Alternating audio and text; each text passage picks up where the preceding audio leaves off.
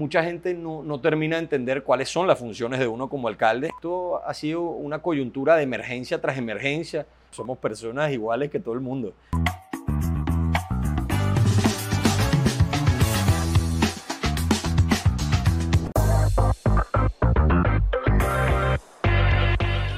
Bienvenidos al show de Canicoy. ¡Eh!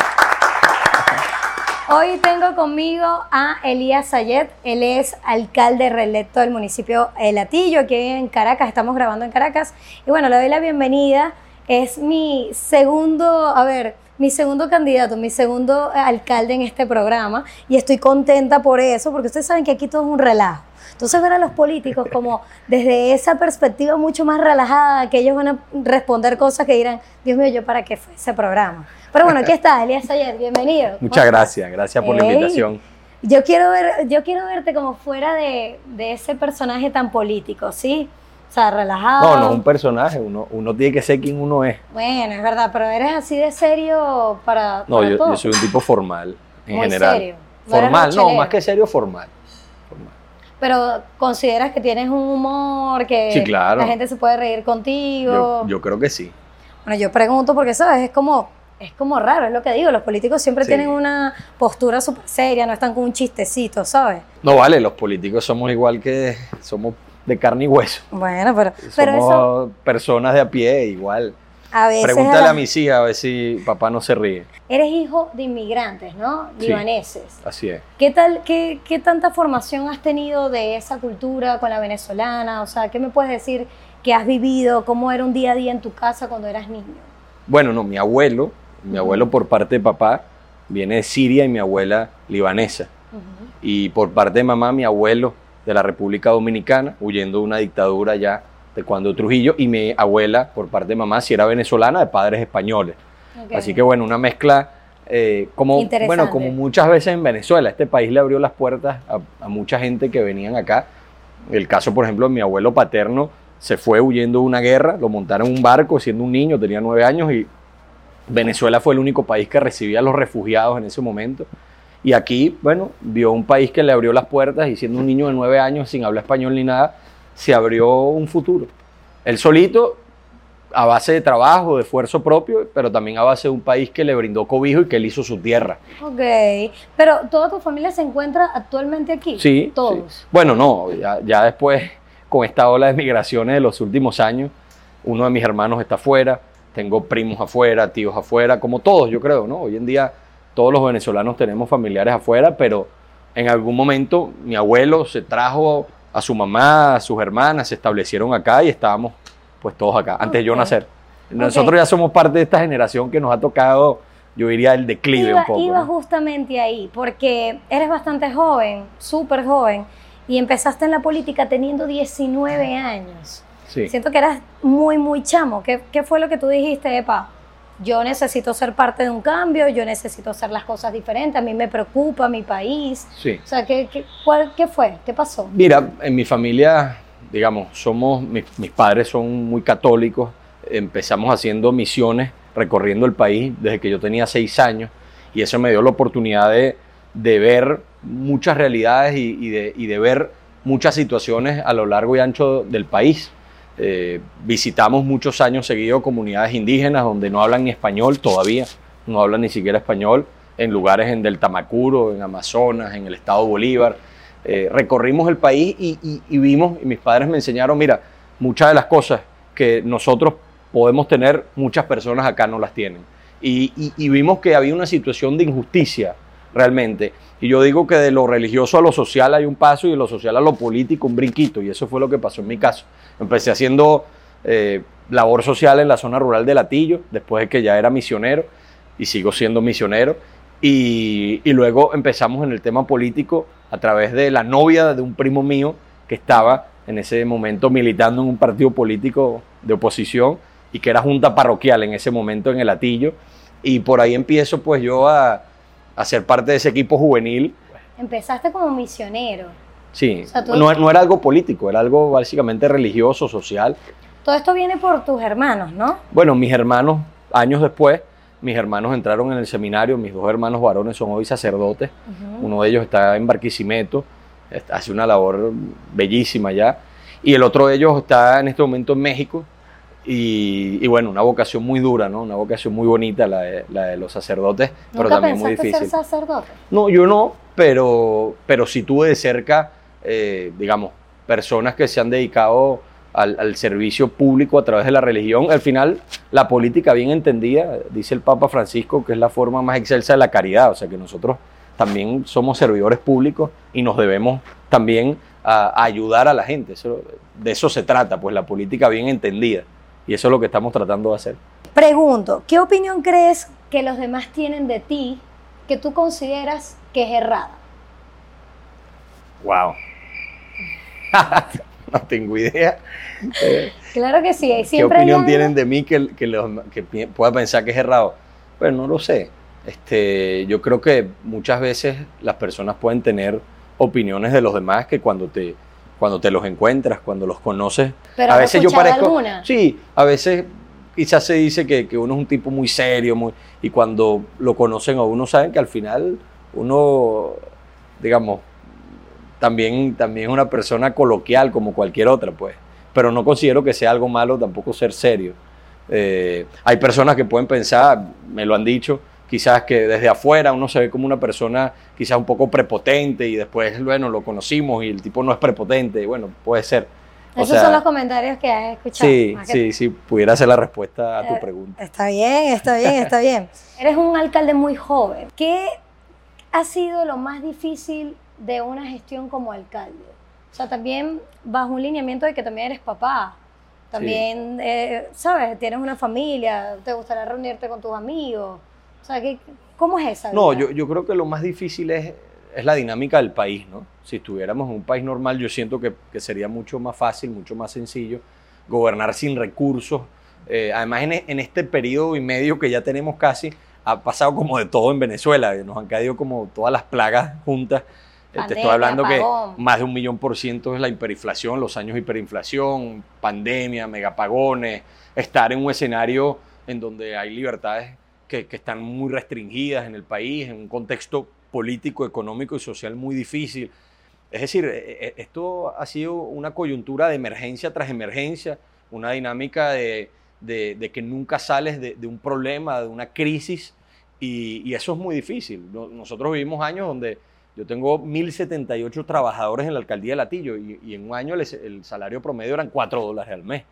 Imagínate la, la realidad que impacta sobre uno, porque uno al final la, la gente espera de ti que resuelves los problemas. ¿Y cómo los resuelves si no tienes recursos para trabajar? Mucha gente no, no termina de entender cuáles son las funciones de uno como alcalde. Claro, Y al que- final a uno lo recargan de todos los problemas de la comunidad, Es que sean o, no sean tu punto, competencia. eso es un punto que hablaba con el alcalde de Maracaibo. El tema de que al final, ustedes que están viendo la entrevista, no saben como ciudadano común cuáles son las competencias de una gobernación, de una alcaldía. Eso también es el problema, que al no tener la información, pues la gente a quién va a llegar, cuál es la primera eh, persona que una persona, perdón, que va a generar una denuncia con un alcalde. Sí, uno, uno es, digamos, la autoridad más cercana a la gente, La el gobierno municipal, cercana, obviamente eh, de lo que trata es de apoyar a nuestros vecinos en cualquier cosa, pero a nosotros nos llegan denuncias de que, por ejemplo, las líneas de Cantv eh, están que, que casi que ni existen, o sea, no funcionan. Entonces esas denuncias nos llegan a nosotros. Nosotros canalizamos muchas veces esas denuncias, tratamos de apoyar a nuestros vecinos, pero no somos nosotros el ente competente que va a resolver ese problema. Igual como no lo somos con el agua o con la luz. Hacer entender eso a las personas ha sido a veces difícil, pero yo diría que lo más complicado es trabajar sin recursos. O sea, esto ha sido un posgrado espectacular en gerencia de emergencia, Eso- en manejo de crisis, Yo en creo que manejo... voy a hacer la pregunta que muchos quizás deben estar ahorita viendo la entrevista diciendo, epa, pero ya va. ¿Cómo es ese tema de los recursos? O sea, quiero que expliques Ajá. cómo es el tema de los recursos que llegan a una alcaldía y cómo se distribuyen. Sí. Bueno, nosotros tenemos básicamente dos vías de, de financiar la alcaldía. La primera es a través del situado constitucional. Son recursos que llegan a las alcaldías a través del gobierno central. Esos recursos están muy disminuidos realmente. O sea, te mandan ¿Y una cantidad en bolívares que son muy... esa cantidad? Eso, eso es en base a la población del municipio, en base al presupuesto nacional y a los presupuestos municipales. Pero en el caso del municipio de Latillo, esto no excede ya hoy en más del 5% del presupuesto municipal. El 95% del presupuesto municipal, en el caso de Latillo, nosotros lo recibimos gracias a los impuestos de actividades económicas de los negocios que están establecidos en nuestro municipio. Por eso yo, este es mi primer cargo público y yo vengo del sector privado. Y nosotros Como entendemos, abogado, ¿no? yo eh, soy abogado, pero he tenido un desarrollo dentro del sector privado que me ayuda a entender la dinámica y la lógica del sector privado. Nosotros somos un gobierno amigo del sector privado que nos hemos dedicado a generar fuentes de inversiones en nuestro municipio. Para que en la medida que tú captes inversión, que tú captes negocios, en la medida que tú puedas captar establecimientos que vengan a tu municipio a erradicarse, a establecer su sede, esos, esos establecimientos van a pagar impuestos ¿dónde? En tu municipio. Y van a generar en- empleos a quiénes? A los vecinos de tu municipio. Y van a dar servicios a quiénes? A los vecinos de tu municipio. De manera tal que nosotros cuando llegamos a la gestión teníamos 800 y pico de contribuyentes comerciales, ya tenemos más de 1600. Bueno, esa es la apreciación de un alcalde, el alcalde de Latillo. Si usted es de Latillo, usted puede dejar comentarios para saber cómo ha sido, Así es. cómo, cómo está ese, ese trabajo del alcalde. Ahora bien, saliéndonos un poquito porque estamos muy políticos y saben que hoy no vino Cochinijillo y Yesenia a este programa. Son dos personajes que yo tengo acá que se quedaron en Maracaibo con un problemita, no pudieron llegar. El entonces- transporte. Sí, el transporte no llegó. Pero, pero queremos conocer un poquito más de Elías Sayet. ¿Cómo, Ok. ¿Cómo eras un poquito más joven antes de casarte? ¿Cómo eras? Bueno, tenía más pelo. Pero ¿cómo eras? O sea, ahorita ya estás casado y ahorita no podemos, sí. no podemos hacer como muchas preguntas ahí, pero antes, ¿cómo era tu vida? ¿Eras No. de las personas que iban, no sé, a una playa, te reunías con tus amigos? Sí, vale, normal, todavía, digamos.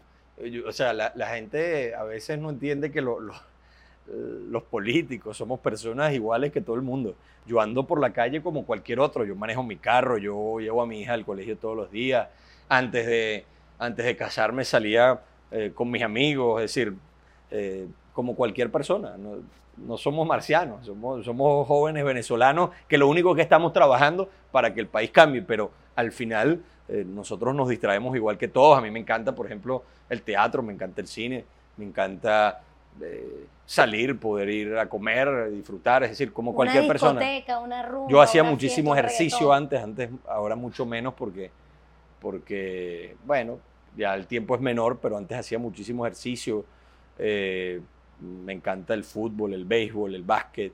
Eh, teníamos grupos eh, de amigos que nos reuníamos varias veces a la Y semana ahorita con las a jugar deportes. de la alcaldía no, no da el tiempo. Bueno, hago menos, sí, a veces, pocas veces, pero, pero antes tenía mucho más tiempo para eso. Incluso, bueno, antes de la alcaldía, yo, yo decía que la política, pues, era, era una ocupación que tenía, pero también yo me dedicaba a, a negocios privados y, y, digamos, también tengo, pues, y tuve una, una carrera en el ejercicio profesional que, que es, de lo cual uno vive, porque al final mucha gente no entiende que en estas cosas uno está básicamente por un tema de servicio público, pero con los salarios que ganas en el sector público no puedes vivir y mantener a tus hijos.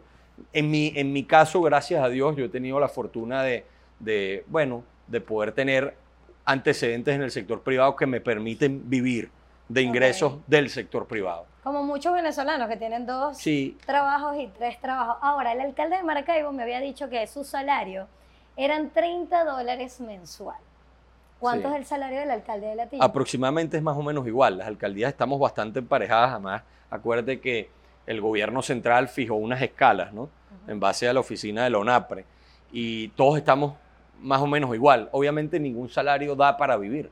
Y por eso te digo, yo en mi caso tengo la fortuna personal de que, de que vengo del sector privado y que eh, hemos trabajado en negocios familiares que nos permiten vivir eh, fuera, obviamente, de el trabajo que uno hace, en mi caso, pues, en la alcaldía de Latillo. Si no fuera por eso, probablemente no pudiera ocupar el cargo que ocupo, porque no pudiera mantener a mi familia con, con los ingresos que eso me representa. Como le dije yo al alcalde, es que eso es mucho trabajo por ese dinero.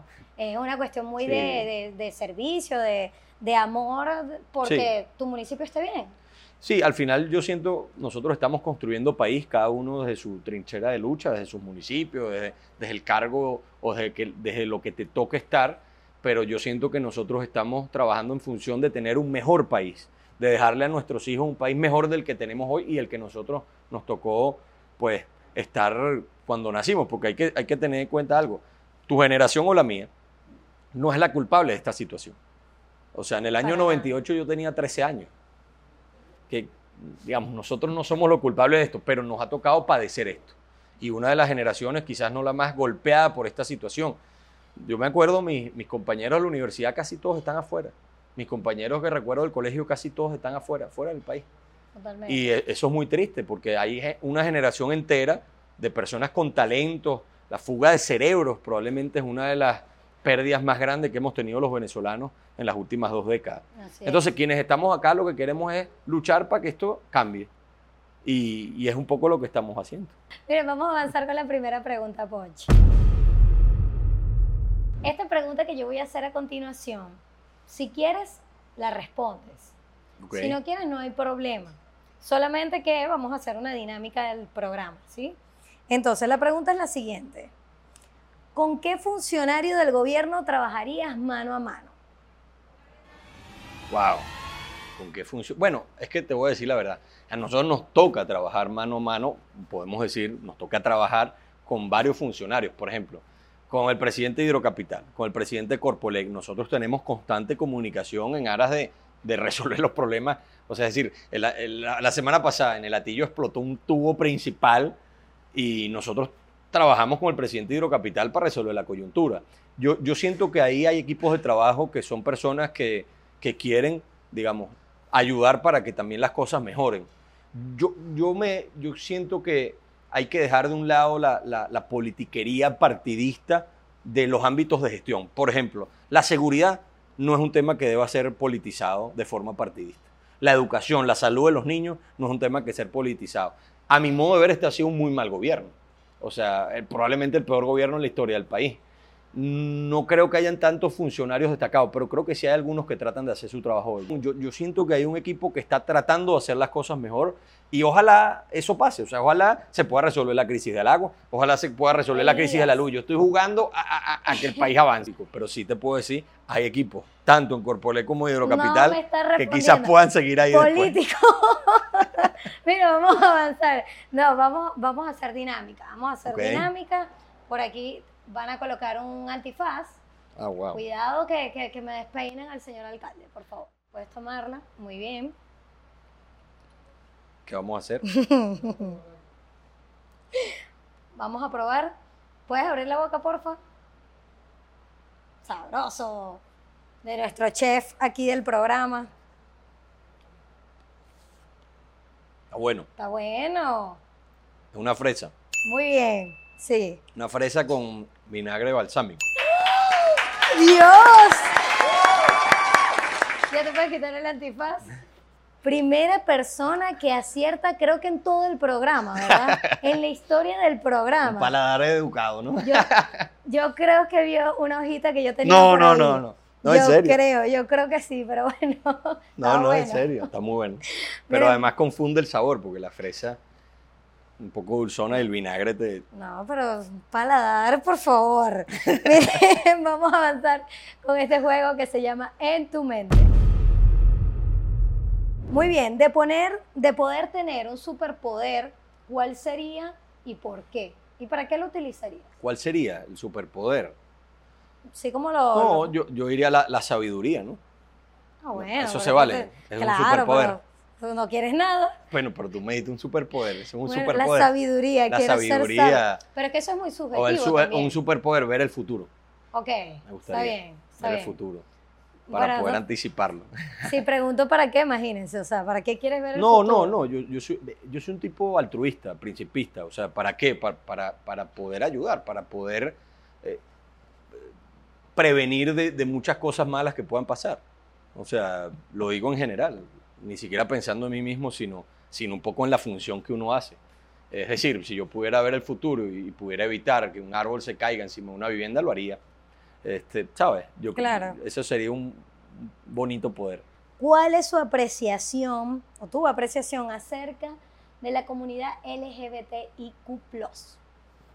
Mira, yo, yo he aprendido en la vida, nosotros tenemos que tener respeto, primero que todo, profundo respeto por la condición humana. Yo lo veo, al final, todos los seres humanos, hijos de Dios, hechos a su imagen y semejanza, es decir, en, en base a esa condición tenemos ahí un, una dignidad y un respeto que todos merecemos. Ya después han venido todos estas, est- estos temas que a veces no- nos separan y yo trato de, de enfocarme en las cosas que más bien nos unen. Así que bueno, ¿qué opinión tengo? Yo tengo este, mi, digamos, mi, mi- mi forma de pensar, de ver las cosas, no trato de imponérselas a nadie. Hay otros que tienen otras y también exijo respeto a, a- a que Claro. no también traten de imponer sobre mí esa forma. Pero yo, yo siento que como seres humanos necesitan respeto, todos, eh, necesitamos tolerancia todos y necesitamos puntos de encuentro en función de construir una mejor convivencia y que nadie se pueda sentir atrás, que nadie se pueda sentir que está rezagado, que nadie se pueda sentir que, que no le son eh, respetados sus derechos o su dignidad humana. ¿Cuáles serían las cualidades que debería tener una persona según, a ver, tu criterio, tus valores, tus principios, de qué es una persona buena gente? Buena gente. Sí. Bueno, yo, yo creo mucho en la gente honesta, en la gente que te dice lo que piensa. Yo creo que una persona humilde, una persona íntegra, una persona honesta, una persona sincera, vale todo. Yo prefiero la gente que me dice las cosas a la cara, así sea todo lo peor que quieran y, Claro. y todo lo que uno no quiere escuchar, que el que siempre anda hablando por detrás y siempre anda malponiendo y como con cizaña, ¿no? Eh, yo, yo trato incluso de rodearme de gente así. O sea, uno necesita gente al lado, no, todo lo contrario, gente al lado que te diga las cosas de verdad. Claro. Gente al lado que no te diga lo que tú quieres oír. Gente Epa, al lado y que incluso que, sea más inteligente que Y tú. que con el cargo que tienes creo que es bastante complicado conseguir esa gente que, No, sí que las hay. diga. No, yo, yo creo que es que a veces quienes están en estos cargos no quieren escuchar la verdad, sino que quieren oír aplausos más que verdades. ¿Hay algo de lo que te arrepientas? Yo creo que, digamos, yo, yo, ¿de qué me puedo arrepentir? Quizás de cosas superfluas. Yo no, yo no creo que haya hecho cosas malas como para arrepentirme, pero sí, de repente creo que hay cosas que he podido hacer mejor. Yo soy muy, muy exigente conmigo mismo. Siempre digo y le digo a mi equipo que no le exijo más a nadie lo que me exijo a mí mismo. Por tanto, eh, a veces creo que hay cosas que puedo hacer mejor. No quiere decir que me arrepienta como tal, pero quiero decir que me, que me exijo más y que, y que quisiera hacerlas mejor. Yo, como tuve que hacer mi investigación, a mí me dijeron eh, cosas muy puntuales como que eres extremadamente organizado con el tema de ejemplo. Hay un presupuesto, señores, ese presupuesto está armado desde enero. O sea, ya está todo para, para el año, ya él tiene todo. Y, y Soy te planificado. frustra, y te frustra muchísimo el, el que algo no se te dé. Eso es cierto. No, no siento que me frustre, yo, yo siento, nosotros tenemos un plan y, y yo soy formado con criterios de la gerencia privada. Yo vine, o sea, la gente además votó por un plan. Y fue un plan que no fue que a mí se me ocurrió un día, sino que fue hecho por unos expertos a quienes le debemos respeto. Es, si esa planificación se da, las cosas, por lo menos en el municipio, van a mejorar. De modo tal que yo estoy ahí para hacer cumplir eso. A veces la coyuntura hace que tú tengas que salirte un poco de ese plan para poder cubrir otras cosas. Eso pasa. Pero mm, nosotros diseñamos políticas públicas para que puedan ser ejecutadas, para que se materialicen, entendiendo que si se logran van a ayudar a mucha gente. crees que sería mejor un presidente en Venezuela que haya sido, no sé, un empresario, por ejemplo, que Sí. tenga conocimiento? Yo, yo creo que sería espectacular una figura que haya pasado por el sector privado y que también tenga experiencia en el sector público. O sea, eh, mira, tú, tú no, puedes, no puede ser que tu primer empleo sea presidente de la República. O tu primer empleo, alcalde. Tipo que no ha trabajado en nada, no sabe. Y su primer empleo es alcalde, porque la gente lo eligió. O sea, eso, eso, no, eso no tiene sentido, Sí. porque el tipo va a pagar todas las novatadas en la alcaldía. Igual uno siempre tiene novatadas, porque estos cargos al final siempre tienen una curva de aprendizaje. Claro. Pero sería ideal un tipo que entienda el sector privado, que entienda el rol del sector privado, la dinámica, la lógica del sector privado, y un tipo también que entienda el monstruo por dentro de la administración pública. Ustedes quieren que yo pregunte, ¿verdad? ¿Quién creen que sería candidato? A mí me parecería espectacular un tipo, sí, un tipo que venga del sector privado. Me gustaría verlo en la presidencia de la República, aunque hay pocas personas del sector privado con experiencia en el sector público. Eh, yo creo que el país está buscando un nuevo liderazgo, honestamente te lo digo. El país está como frustrado con lo que estamos viendo y yo siento que no hay hoy algo nuevo, distinto, que inspire a la, a la mayoría de los venezolanos. Vamos a continuar entonces con esta sección. Esto es ¿A qué te suena?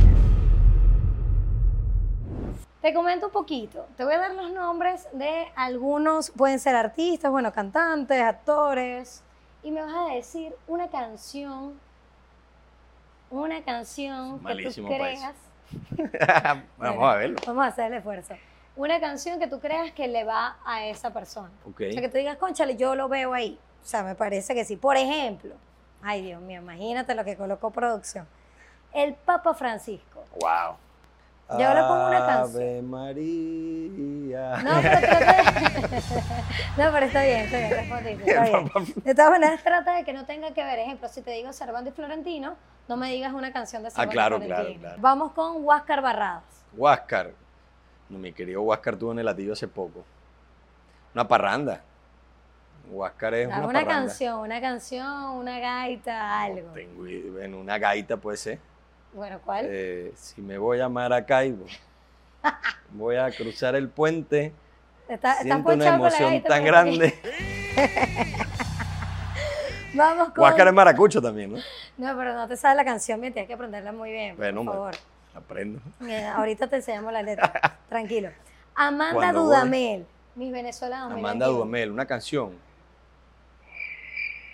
Eh, Amanda es una chama. sí, vale, muy chévere ella. Me, me O sea, parece le- espectacular. Le podemos poner un reggaetón, algo así. ¿Un reggaetón? No, no sé. No, no sé.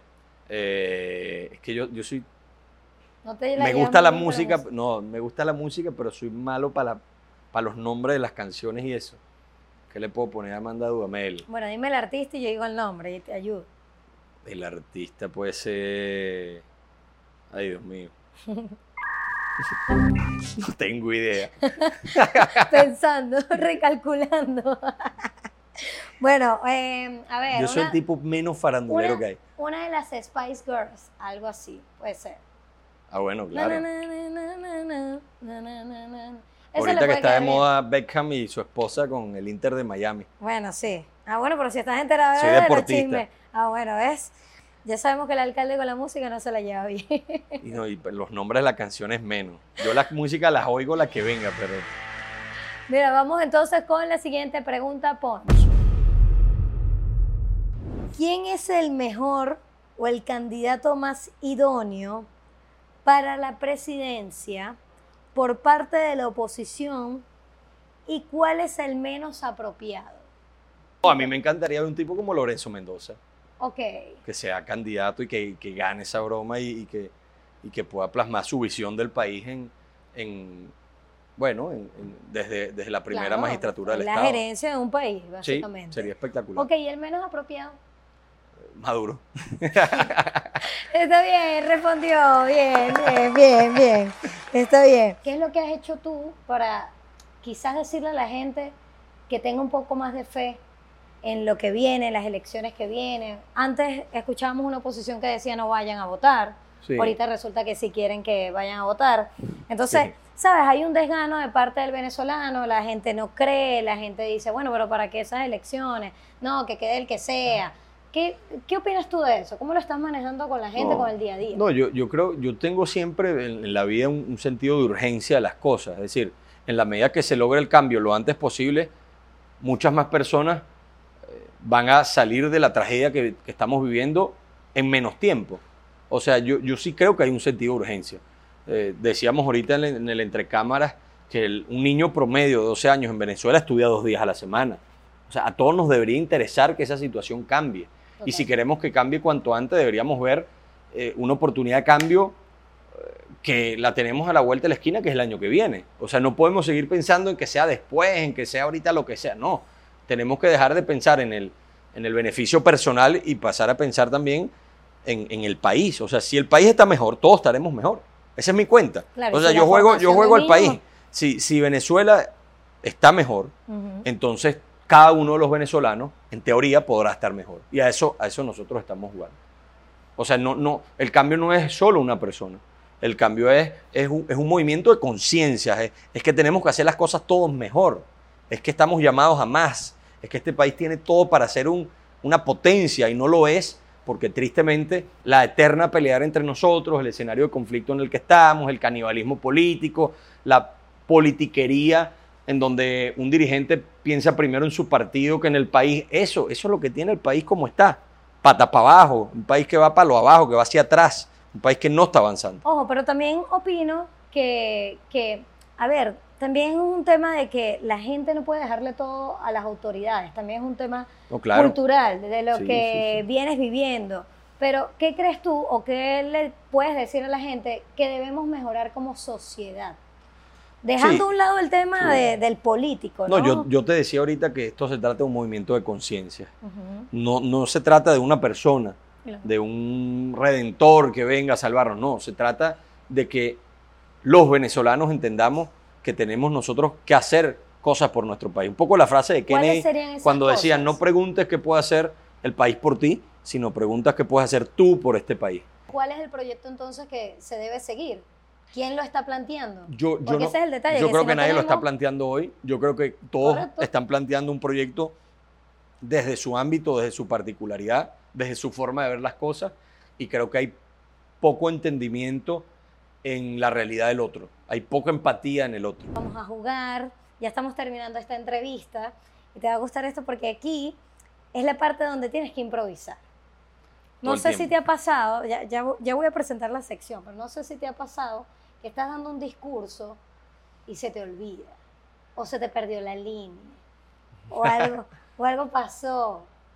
Yo, yo- yo muchas veces improviso. Yo siempre digo que mi equipo abusa de mí en ese ¿Por- sentido porque por ellos, ellos abusan de mi capacidad de improvisación. Y entonces a veces no tengo ni la línea. Simplemente uno dice lo que le sale del corazón. Y eso a veces es mejor, pero también pasa lo que tú dices, que es que, bueno, tienes que, tienes que improvisar. Mira, pero como político se puede improvisar en un, en un- ¿sí? Sí, claro. Por ahí me están diciendo, sí. No, claro que sí. Digamos, la base de la improvisación es la, es la miedo. preparación de un tema, ¿no? Mira que por si eso tú conoces el tema, tú puedes improvisar Por sobre él. eso salen muchas entrevistas por ahí que después muchos candidatos quieren eliminarla para siempre. Porque dicen Sí. unas cosas Sí, sí, que sí. bueno. Mira, vamos a avanzar con esto que es arma tu discurso. Ok, yo tengo por aquí unas palabras. Entonces, como hoy no está ni Cochinijillo ni Yesenia en este programa, yo te voy a dar. Yo creo que esto es un premio. Ok. Muy bien, ese es un premio de, de no sé, de... ¿Quieres ser presidente de Venezuela? Este es el premio. No, te estoy preguntando. Yo, yo, Antes de avanzar, ¿quieres ser presidente? Bueno, a mí me gustaría en un futuro, sería bonito.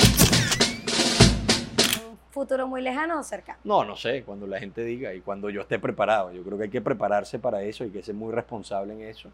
Y, y al final eh, es un plan de Dios, pues uno al final es un instrumento. Pero te estás preparando para ello. Claro, yo, es que es como el tipo que juega fútbol que le dicen, y tú quieres eh, ganar el mundial, y tú quieres llegar, sí, claro, o sea, y tú quieres llegar a jugar en el Real Madrid o en el Barcelona, bueno, claro, y quieres ganar la Champions, sí, claro.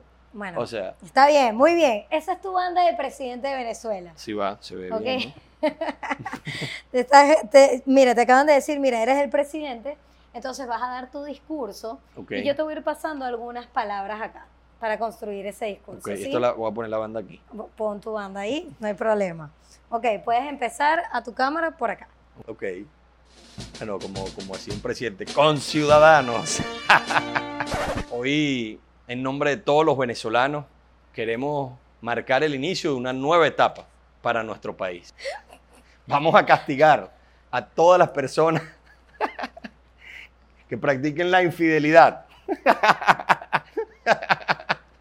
Dios mío.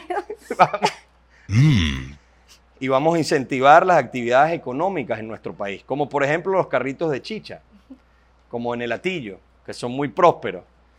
Y otra de las cosas que pensamos que debemos hacer en nuestro país es el uso responsable y la práctica de la cacería para prohibir la caza de avestruces en Venezuela. Y otra cosa importante es todo lo que tiene que ver con el negocio muy productivo, lucrativo de la cosmética de las mujeres. Una, una de las cosas que se ha vuelto importante es el negocio, por ejemplo, de emprendimientos como Reblón, que se encargan de hacer pinturas de labios para todas las mujeres venezolanas. Imagínense ustedes una fábrica de pinturas de labios en nuestro país. Y también sería interesante que prohibamos las capuchas, porque con las capuchas la delincuencia actúa. Si nosotros Claro. prohibimos las capuchas, vamos a lograr bajar los índices delictivos para vivir en una sociedad más próspera y más segura para todos los demás. Dios mío. Las palabras difíciles para un discurso claro, inaugural. cómo no, la preguntes tú Mira, qué debe hacer Venezuela por, por ti. Pregunta qué debes hacer tú por Venezuela. Vamos a avanzar ya, ya esta entrevista está terminando. Viene una última pregunta. Ay, Dios mío. Ay, Dios mío. Pregunta Punch. ¿Hay alguna razón por la cual hayas abandonado tu partido, que era Primero Justicia? La puedes decir, la puedes compartir. ¿Cuál es esa razón? Yo, yo lo que creo es que en algunos momentos históricos hay organizaciones que han traicionado sus propios principios. Y ese fue el caso del año 2017, en donde varias organizaciones en la oposición traicionaron un poco los principios sobre los cuales se fundamentaban esas organizaciones. Nosotros por eso tomamos una decisión histórica de participar, cosa de la cual no estamos arrepentidos y yo creo que la historia después nos dio la razón. Y, y al final nosotros sentimos que hicimos lo correcto y sentimos que, que Dios nos, nos guió por el camino correcto. Eso Eh, nosotros decir... decidimos defender a nuestra gente, defender a nuestros vecinos, decidimos no abandonar nuestros municipios para que caigan en manos del oficialismo, que al final terminan siendo las manos de la corrupción, las manos de, de malos gobiernos, las manos de lo que ellos han hecho en, en todas partes del país lo iban a hacer en nuestros municipios. Y hoy yo me siento orgulloso porque el Atillo hoy está mejor gracias a esa decisión que tomamos en el año 2017. Eso no significó en su momento, pues, eh, de alguna manera apartarnos del lineamiento institucional que era equivocado en ese momento del partido político. Y al final, yo, yo digo, y yo sigo teniendo muchos amigos en esa organización y en muchas otras, pero de lo que se trata es de que estemos unidos por un propósito común. O sea, yo creo que los partidos no deben separar a la gente, los partidos deberían unir a la gente. O sea, los partidos deberían eh, entender que primero que todo somos venezolanos y por encima del interés partidista está el interés nacional y a eso nosotros nos debemos. Yo, yo me prometí a mí mismo que yo no iba a estar más nunca en un sitio donde eh, seamos agentes de división y de odio entre venezolanos. O sea, sea la organización que sea. Eh, No. Se ha terminado la entrevista, de verdad que agradecida, agradecida por, por el tiempo, por compartir un ratito y bueno, porque la gente también conozca. Yo creía que me iban a poner la antifaz para terminar y me iban a dar el postre por lo menos. No, porque respondiste, respondiste. De hecho, todos quedamos como que bueno, está bien, está bien. No, no hemos dicho nada. Mira, muchísimas gracias por el tiempo Gracias y de verdad que, que bueno, que el tiempo diga lo que tenga que decir, que sigan trabajando. Me dejes la segunda parte con, con los Con amigos Yesenia. que se quedaron en Maracaibo con con el- con el apagón. Sí. Mira, te puedes despedir a tu cámara, puedes decir lo que tú quieras. Bueno, agradecerte por, por el espacio. eh, parte además tú también de, de una generación de jóvenes que se abre paso, cada uno en sus campos, y que queremos estar en un país mejor. O sea, a nosotros nos mueve el sano interés en que nuestro país pueda avanzar y, y que nuestros hijos puedan crecer en un sitio mejor al que hoy estamos. Yo, mis hijas nacieron en Venezuela porque yo quise que nacieran acá, quiero que crezcan acá. Creo que este es el mejor país en donde ellas pueden estar. Y, y me dije a mí mismo que, que nosotros tenemos que ser agentes de cambio, que podemos hacer que este país esté mejor. Y yo quiero invitarlos a todos, a ser parte de ese movimiento de conciencia, a ser parte de esa nueva Venezuela que se abre paso y que empieza en cada uno de nosotros. Así es.